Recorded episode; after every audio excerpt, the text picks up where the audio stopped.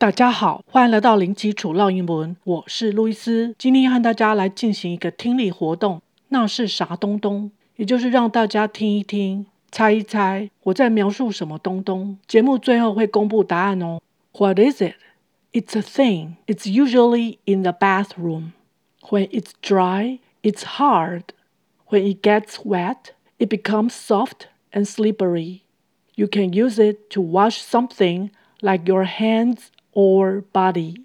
So, what is it? 分别是指什么意思呢？What is it? 它是啥东东啊？It's a thing. 它是一个物品。Thing 物品东西。th 舌头要伸出来。Thing thing. It's usually in the bathroom. 它通常在浴室里。Usually 经常地。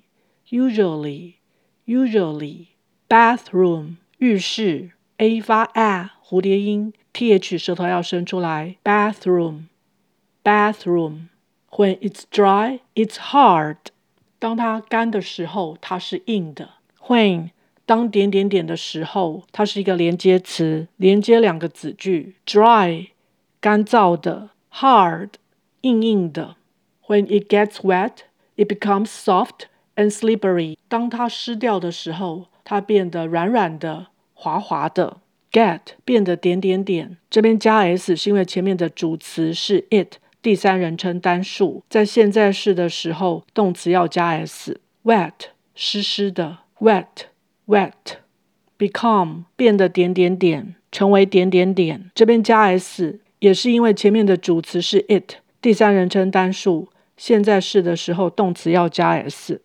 soft 软软的，slippery 滑滑的。也可以把 p 转成 b slippery slippery you can use it to wash something like your hands or body 你可以用它来洗东西例如你的手或是身体 can 能够是助动词后面接原形动词 use 使用 wash 清洗 something 某事或是某物 th 舌头也是要伸出来 something something like 像点点点，例如点点点，用于列举。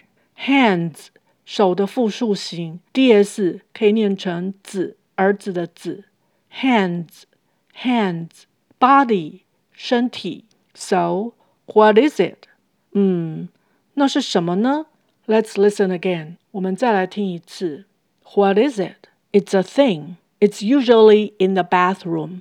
When it's dry, it's hard. When it gets wet, it becomes soft and slippery. You can use it to wash something like your hands or body. So, what is it? 公布答案. The answer is soap, 肥皂. Did you get it right? 你答对了吗？补充一下， 肥皂通常可以形塑成不同的形状，故通常视为不可数名词。如果要说一块肥皂，一般会用 a bar of soap。bar 本身是指长条状的物品，一般的肥皂大多是椭圆形或是长方形，因此一块肥皂这个计量单位通常是用 a bar of。